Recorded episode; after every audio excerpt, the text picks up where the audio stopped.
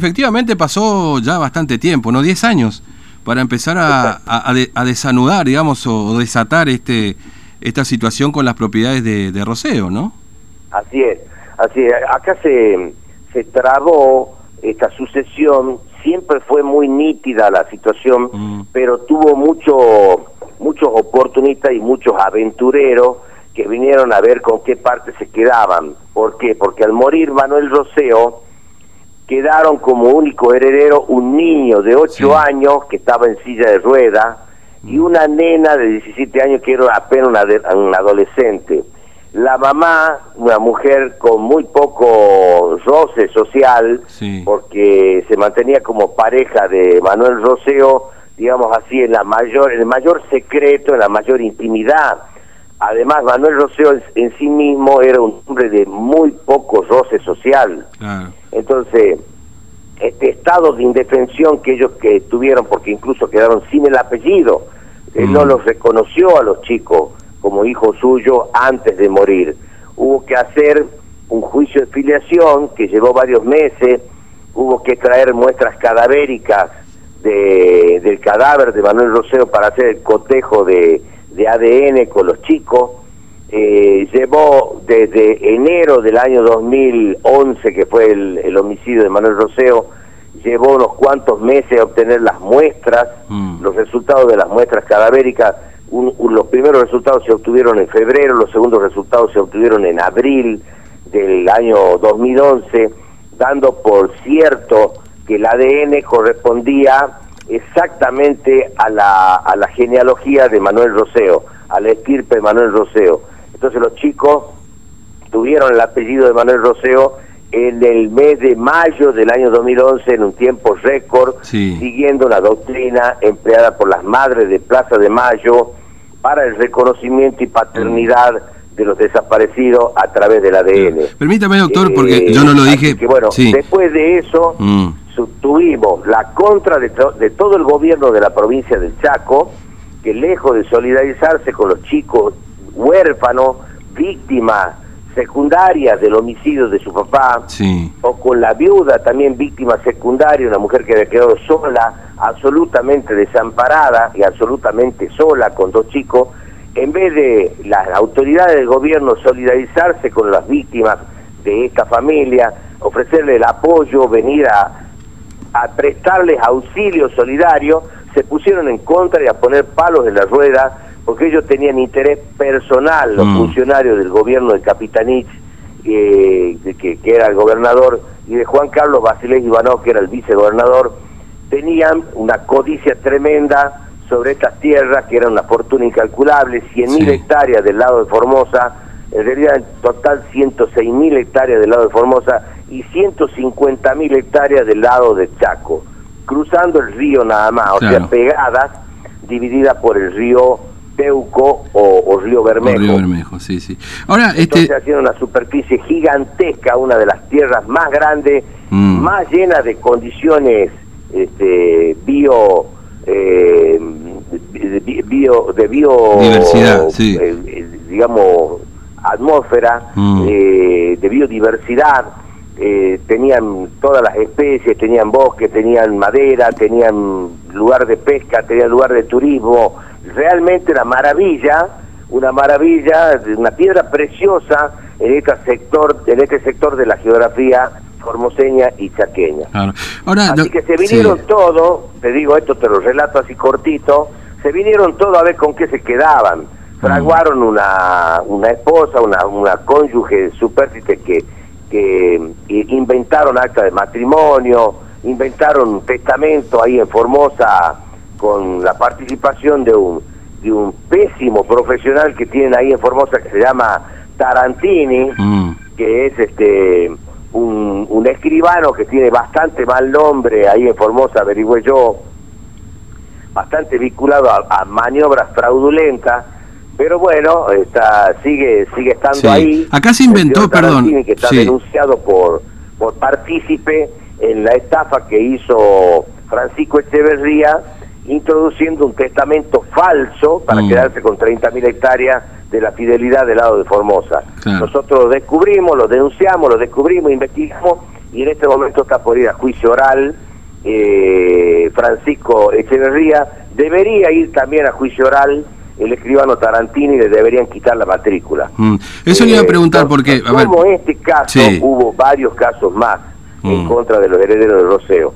Y ah. finalmente se prendieron en este, en este entorno mafioso unos parientes de Roseo que viven en Roma, italianos, que se que se complotaron con las autoridades del Chaco para frenar la sucesión y estorbar en el proceso de expropiación que sabemos que es un fraude por el cual la provincia de Chaco, donde el gobernador Capitanich y el vicegobernador eh, Basiles Ivanov, Juan Carlos Basiles Ivanov, hicieron todo lo posible para despojarlo a los herederos de esa tierra. Ahora, este Ahora hemos ganado todos estos enfrentamientos, ha quedado afuera la, la, la, supuesta viuda de Roseo quedó descalificada y está procesada, está por ir a juicio oral. El supuesto testamentario, heredero testamentario, también está yendo a juicio oral. Se ha descubierto la, la falsificación del testamento que hizo el escribano Tarantini. Eh, no sé cuántas personas más habrán intervenido porque esto está protocolizado. Mm. Este testamento está protocolizado como si fuese una escritura matriz legal de, dentro del protocolo de Tarantini ahí en Formosa. Este, realmente intervinieron muchas personas de alto poder y no pudieron terminar de quedarse con la fidelidad. Ahora se levantó, la buena noticia de ahora, lo que usted me comenta, es que se levantó la medida cautelar con el que habían frenado los parientes italianos la herencia de las 250 mm. mil hectáreas, la, habían paralizado. Todo con la finalidad de ahorcarlo económicamente a los a lo herederos y de obligarlo a negociar este, en forma fraudulenta que le entreguen mm. parte para que se vayan. ahora, doctor El Corro, perdón, le, le, hago una pregunta. Es decir, eh, esta situación, este levantamiento, esta cautelar, esta decisión que toma la justicia, por supuesto, por lo que entiendo, incluye también a estas 100.000 hectáreas de Formosa, que siempre fue siempre fue como un misterio acá, le digo, lo que pasó. Porque en el Chaco, bueno, se armó este este parque este parque nacional. un parque trucho, sí. te, digo, así, así cortito nomás y directo. Este es un parque trucho, porque vos no podés meterte en una propiedad mm. de 130 mil hectáreas, de las 150 agarraron 130 mil, sin pagar o pagando migaja, inventando una tasación como la que inventó Capitanich a través de su junta de evaluaciones, unos empleaditos que los maneja él y los hace firmar lo que él quiere, ¿entendés? El mm. gobernador. ¿Y, qué pasó del lado de Formosa? con, con historia, con la, con, con la, el historial de persecuciones que tiene Capitanich acá en la provincia de Chaco, que al que no se alinea con él lo echa, evidentemente estos empleaditos tienen que seguir comiendo y tienen que firmar una, mm. una evaluación trucha. Ah. Han firmado una evaluación de 64 millones de pesos, cuando en realidad la fidelidad vale en este momento 24 mil millones de pesos. Pero es una suma impagable. Si no fraguaban esa evaluación fraudulenta, no iban a poder entrar. Mm. Ahora le pregunto. todo un fraude. Y, y del lado... para meterse dentro de la fidelidad y quedarse con esas 130 mil hectáreas. Y del lado de Formosa. Porque la justicia sufre las mismas persecuciones que sufren los empleados administrativos. Ahora, el corro, este, sí, le pregunto, y del lado de Formosa, porque usted mencionaba estas 30.000 hectáreas de esta supuesta, este, digamos, eh, este estamento, trucho. ¿Y qué, qué, pasó con el resto? Porque acá nunca se supo demasiado qué pasó con esas 100.000 hectáreas, más allá de que hay denuncias y demás de, este, de, bueno, de, de, trabajos de, explotación de esa zona, evidentemente clandestinos, digamos, ¿no? No, no son clandestinos. Mm. Eh, no es así, no es cierto. Esos son, son acá existe en nuestro país, tanto en Formosa, Chaco, como en el resto del país, en Argentina, existen grupos de organizaciones no gubernamentales que se mm. dicen ser ambientalistas, ¿no es cierto? Sí. Son algo similar a los grupos de de, lucha piquetera o de, grupos de lucha que, que, se dicen luchadores como Grabois, por ejemplo, que lo que hacen es vivir de la gente, se encabezan liderazgo, se toman, toman liderazgo que dicen, por ejemplo, en el caso de la defensa del medio ambiente, vienen a con el caso de la fidelidad, donde hay una empresa que está trabajando con autorización, con permisos forestales, mm. con todas las cosas, porque si no, si fuese ilegal, ya le hubiesen clausurado la empresa. Claro. Ahora, esa empresa puede hacerlo. Lo que pasa es que esta ONG, que son unos vagos que viven de subsidio del Estado, hacen, hacen ruido con la protección animal, la protección del bosque, todo, pero ninguno trabaja. Mm.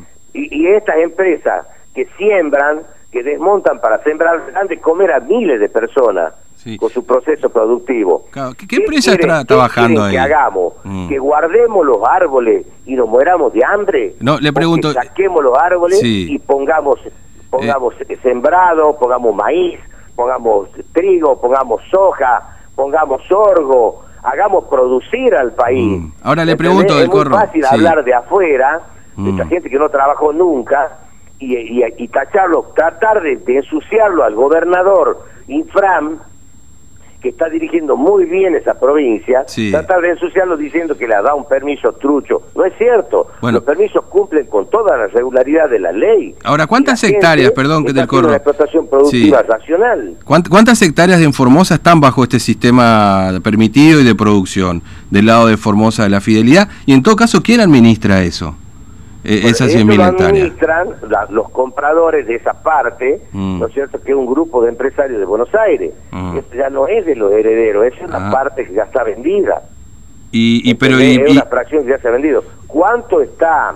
¿Y a quién este le compraron? Porque no te puedo decir. no, no, está bien. Pertenece a nosotros. Está bien, pero ¿y a quién le compraron? Este tienen en Formosa le quedan 60.000 hectáreas. Y 40.000 hectáreas ya han vendido.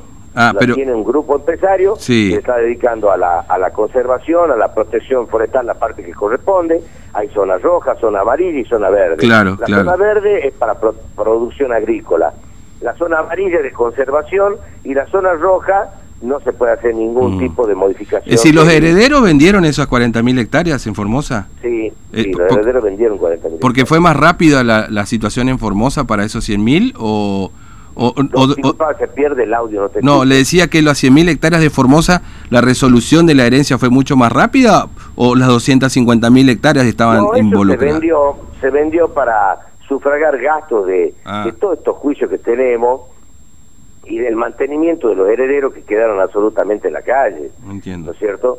Este, se vendió a una empresa de Buenos Aires. Mm. Así que bueno, en este momento la empresa esa es la que está trabajando ahí. Claro, entiendo. Y entonces las 60.000 hectáreas del lado de Formosa sí le quedaron a los herederos, digamos. Los tienen los herederos, está bajo el control y ahí se, se ahora, con el levantamiento de esta medida cautelar, se va a poder escriturar a los compradores, ¿no es mm. cierto? Son un grupo productivo muy serio, ¿no es cierto? Que está trabajando muy bien en la zona y van a poder eh, los herederos vender el resto porque los herederos están integrados de la siguiente manera. Dos, un niño que tiene en este momento 18 años, tenía 8 cuando murió su papá, tiene 18 años, que está en silla de rueda, mm. discapacitado.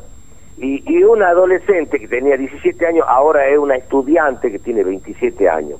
La mamá que se ocupa de ello, que no puede, se tiene que ocupar de la salud del chico que tiene, que tiene un tratamiento de por vida, por un, síndrome que se llama de mielo meningocele, mm. que es un síndrome en la columna vertebral. Bueno, eso necesita del auxilio de la madre y de la hermana y de personal auxiliar médico calificado. Es una atención permanente con especialistas porque es un síndrome grave y altísimo costo de mantenimiento de los profesionales que intervienen. Mm. Eh, así que bueno, ellos no se pueden ocupar de la producción. ellos le van a tener que van a tener que vender esa parte también, las 60.000 hectáreas también. Claro, es muchísimo. que estamos tratando de, entrar en tratativa para ver si lo podemos hacer con organizaciones de conservación mm. para que se haga conservación del monte y se trabaje con los que se llama bono verde por conservación y producción de oxígeno, purificación de la atmósfera y conservación de la atmósfera. Entiendo. Eh, esa es la, intención, ¿verdad? Mm. Los herederos no se pueden ocupar en este momento de trabajar, ni de hacer ganadería, ni de hacer ninguna explotación eh, de bosque, ni nada en, Formosa. Mm. Doctor del Corro. quieren, quieren dentro de lo posible la conservación. Claro. Así que bueno, esta es la buena noticia de que ahora ya tienen el control ellos y hemos tirado por tierra toda la cantidad de cazabobos y de trampas que fueron tendiendo los oportunistas que se quedar. Entre eso, mucha gente del gobierno de la provincia de Chaco. Eh, del Corro, le agradezco mucho su tiempo. Un abrazo, gracias por ese tiempo. ¿eh? El agradecido soy yo, muchas gracias por llamar y por poner a la luz esta, esta, tremenda trampa mm. de la que fueron víctimas durante 10 años, ¿no es cierto?, los herederos. Todo con el afán de que grupos de, gente muy mal intencionada se quiso quedar con parte de la herencia. Gracias, un abrazo, hasta luego. Un abrazo. Eh, el doctor este, Gustavo Del Corro es apoderado de la familia Roseo. A ver, yo no lo dije en, en